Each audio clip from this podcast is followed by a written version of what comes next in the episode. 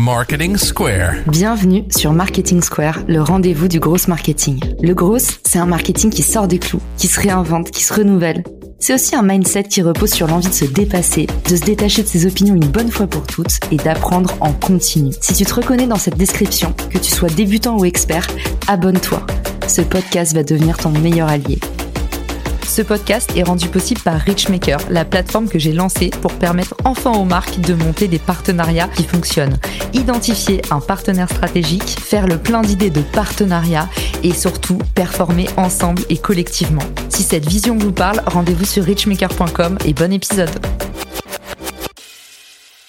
Bonjour à tous et bienvenue dans ce nouvel épisode de Marketing Square. Aujourd'hui, ça y est, c'est le grand retour du SEO. On va travailler les six points clés pour séduire Google depuis son site internet. Quelles sont les six étapes essentielles pour être sûr que votre page sera parfaitement bien référencée? Avec moi pour en discuter aujourd'hui, Dimitri Ajon, qui est le président fondateur de l'agence Info Conception. Il s'occupe entre autres de créer des sites internet, d'optimiser votre référencement naturel. Il propose aussi parfois des formations. Salut Dimitri, bienvenue dans le podcast. Salut Caroline, je suis ravi de revenir sur le podcast pour vous donner encore quelques petits tips en référencement. C'est vrai que t'étais venu déjà, on mettra le lien dans les ressources de l'épisode, nous signer un épisode SEO qui avait énormément plu et surtout on m'avait dit ah mais il est hyper pratico-pratique, j'adore.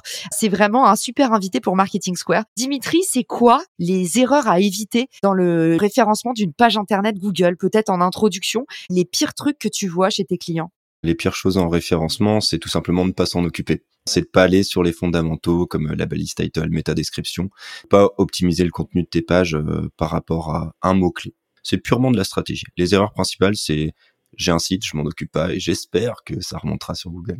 Trop bien. Donc toi, tu vas nous permettre avec ta petite méthode de passer au crible toutes les pages qu'on produira dans le futur, mais aussi les pages passées. T'es d'accord, Dimitri? Cette méthode, elle s'applique aussi pour pouvoir remettre à jour éventuellement un ancien contenu? Tout à fait. L'idée, c'est d'avoir une méthodologie qui te permette de créer des pages sur ton site. On parle de pages pour présenter ton site internet, comme des pages de référencement, mais ça peut aussi te servir de checklist pour faire une petite vérif sur ce que tu as déjà produit et pourquoi pas les optimiser. Eh ben, on est parti, Dimitri. Quel est le premier point clé à vérifier sur sa page internet pour être bien référencé?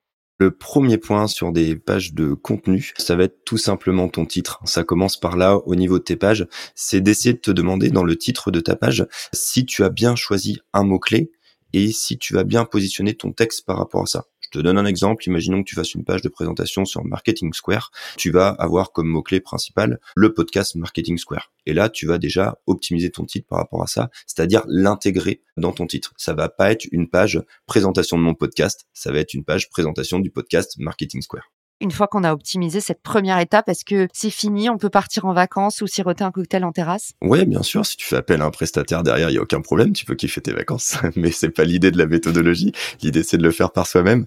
Quand tu vas créer une page, l'étape d'après, c'est vraiment de faire, moi, ce que j'appelle une intro. Là, t'es plutôt sur une partie euh, textuelle. J'ai cette approche-là qui est de présenter et de teaser un petit peu ce que tu vas trouver sur le reste de la page. Et ça, j'en fais souvent un premier petit texte. Une intro, un teasing. Par exemple, tu parles de Marketing Square, et ben, tu vas parler des épisode, tu vas parler de la méthode que tu emploies, des intervenants, sans trop en dire. Il y a un petit côté post-LinkedIn là-dedans pour cliquer sur voir la suite, mais c'est vraiment l'idée. T'en donnes un petit peu pour que ça donne envie aux gens de, de lire la suite. Du coup, dans cette partie-là, Dimitri, c'est important de mettre les mots-clés les plus importants. On n'est pas encore sur les fameux mots-clés de longue traîne. Est-ce qu'on met les plus niches? Comment est-ce qu'on fait?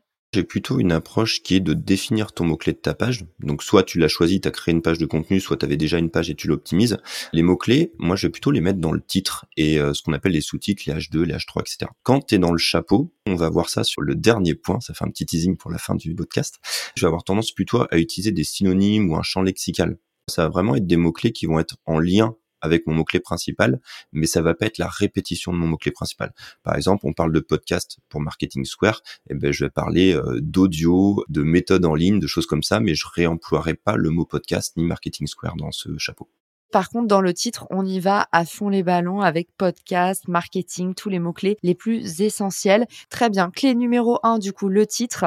Clé numéro 2, le chapeau. Est-ce qu'on va continuer à avancer de façon chronologique? Tout à fait. Le point numéro 3, ça va être le média que tu vas ajouter. Pour faire plaisir à Google, il faut obligatoirement avoir un média dans ton texte qui soit bien à l'intérieur. C'est pour ça que je le place après l'introduction. Je vais rebondir même sur l'épisode que tu avais fait avec Guillaume là-dessus, où il avait cette théorie d'aller faire une recherche sur Google en fonction d'une expression et de voir si Google te faisait ressortir une image, une vidéo pour t'aider et t'aiguiller sur ce qu'un internaute pouvait potentiellement avoir envie de retrouver. Je vais avoir la même approche, c'est-à-dire que si tu tapes podcast marketing et que tu vois que les gens veulent plutôt de la vidéo ou de l'image, du coup tu vas prendre ce même format et tu vas ajouter une image, une vidéo dans ton texte, juste après ton chapeau. Tu te sers de cette méthode-là et toi t'ajoutes l'image qui correspond. Comment est-ce qu'on choisit c'est quoi le meilleur média? Est-ce que Google il va privilégier un média plus qu'un autre? Qu'est-ce que tu observes comme bonne pratique?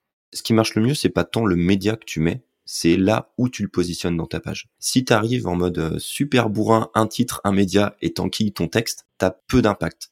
Par contre, si tu arrives et que tu mets ton titre, ton texte et que là, à l'intérieur de ton texte, tu intègres ton média, t'as beaucoup plus de valeur pour Google. Donc peu importe, après que ce soit une image ou une vidéo, YouTube c'est Google, Google va kiffer que t'aies du YouTube, donc euh, ça changera pas la donne par rapport à une image. Et j'imagine aussi qu'il y a le temps de rétention sur la page qui rentre en jeu dans le score SEO. Du coup, si on met une vidéo, potentiellement le watch time de la page va augmenter puisque les gens vont regarder la vidéo en natif depuis la page. Je te vois sourire, Dimitri. Est-ce que je dis une bêtise ou pas? Non, tu dis pas une bêtise, mais en fait, ça a double tranchant ce truc-là. Parce qu'effectivement, si tu mets une vidéo, les gens vont être focus sur la vidéo et la lire. Si par contre ta vidéo reprend ce que tu mets dans ton texte, ils vont avoir l'info beaucoup plus rapidement et finalement passer moins de temps sur ta page. Faut essayer de trouver la vidéo qui va être en complément de ton texte. Ça, ce serait vraiment la meilleure des utilisations possibles. Du coup, tu nous disais un média. Et puis, la petite astuce, c'est que oui, on peut augmenter le temps de rétention de la page avec le média approprié, que ce soit une image ou une vidéo, mais faites en sorte que ça complète le texte et pas l'inverse. Sinon, c'est l'effet boomerang. Merci Dimitri. On a hâte d'écouter la suite.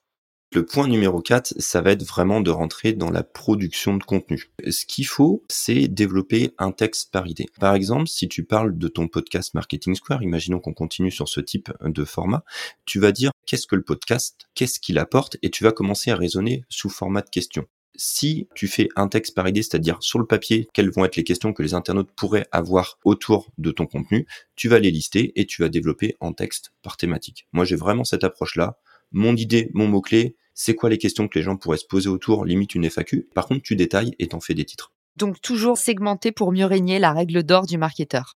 Exactement. Trop bien. Et c'est quoi la suite alors, Dimitri? Une fois que tu as produit un texte par idée, donc ça c'était notre point numéro 4, tu vas pouvoir passer au point numéro 5. Et là, je conseille l'utilisation de listes à puces. Vraiment les petits bullet points où tu vas pouvoir soit dire ce que ça apporte, etc.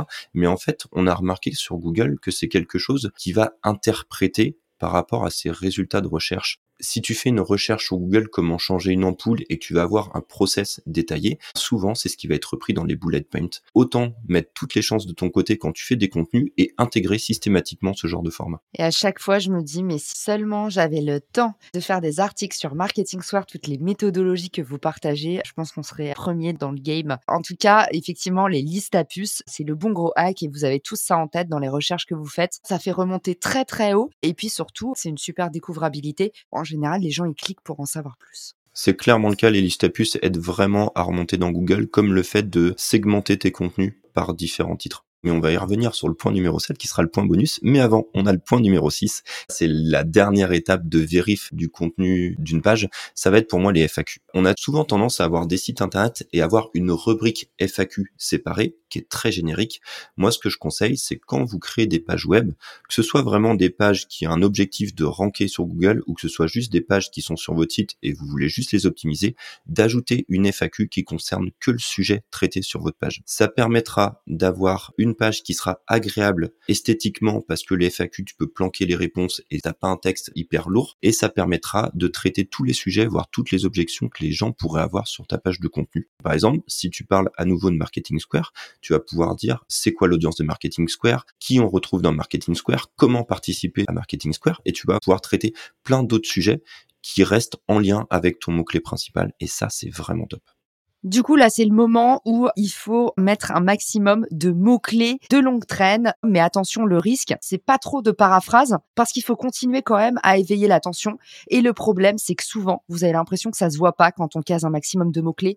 Mais en fait, à la lecture, ça peut être un peu rébarbatif. Donc, encore une fois, essayez d'avoir le bon mix, la bonne harmonie dans ce mélange. C'est exactement ça. Il faut se servir d'une fac pour l'internaute, trouver les réponses, avoir un texte qui soit intéressant et aussi pour Google et y mettre des mots-clés. Si tu optimises une page web, tu as toute la méthodologie qu'on a donnée ensemble. Le titre avec ton mot-clé, l'intro, l'image que tu mets dedans, tes textes qui sont segmentés avec tes idées, ta liste à puces, ta FAQ. Ça, c'est nickel pour optimiser une page. Par contre, si ta page, c'est un article de blog, ou si ta page, tu as l'ambition d'atteindre la position zéro, ce que je conseille, c'est que, au lieu de faire une intro en point numéro 2, tu vas apporter directement la solution à la question que tu auras dans ton titre. Si tu fais ça, et que tu le balises bien en programmation avec un H1 titre, un H2 sur ta réponse, tu as énormément de chances de ressortir en position zéro et de ranker sur des articles de blog, par exemple. D'accord. Donc le hack, en fait, c'est de mettre directement en H2 la réponse en un mot, c'est ça? Ouais, les croyances sont que du H2 ou du titre, tu dois avoir une phrase assez courte, ce qui est faux. Tu peux très bien mettre un H2 et mettre trois quatre lignes à l'intérieur, et c'est typiquement la réponse que Google va attendre. Et eh ben ça, c'était le petit bonus Made in Dimitri. J'adore. Je sais qu'à chaque fois, tu en as sous le talon et tu nous donnes encore plus que ce que tu avais prévu de nous donner. Merci beaucoup, Dimitri, d'avoir été avec nous. Eh ben écoute, avec plaisir. C'est toujours une joie de venir ici avec toi. On fera un post LinkedIn pour prendre toutes vos questions éventuelles sur cet épisode. Mais où est-ce qu'on peut t'écrire? C'est quoi le moyen le plus simple de te contacter? C'est toujours un plaisir d'avoir vos retours sur LinkedIn, donc je suis actif dessus. N'hésitez pas même à venir euh, sur le profil, hein, tout simplement, parce que je fais euh, très régulièrement des carousels à l'image de ce podcast pour partager un petit peu de connaissances en SEO. Si vous avez besoin d'avoir d'autres infos sur SEO, faut pas hésiter à venir. Et puis si vous voulez communiquer par message, ce sera une joie pour moi de vous répondre sur LinkedIn.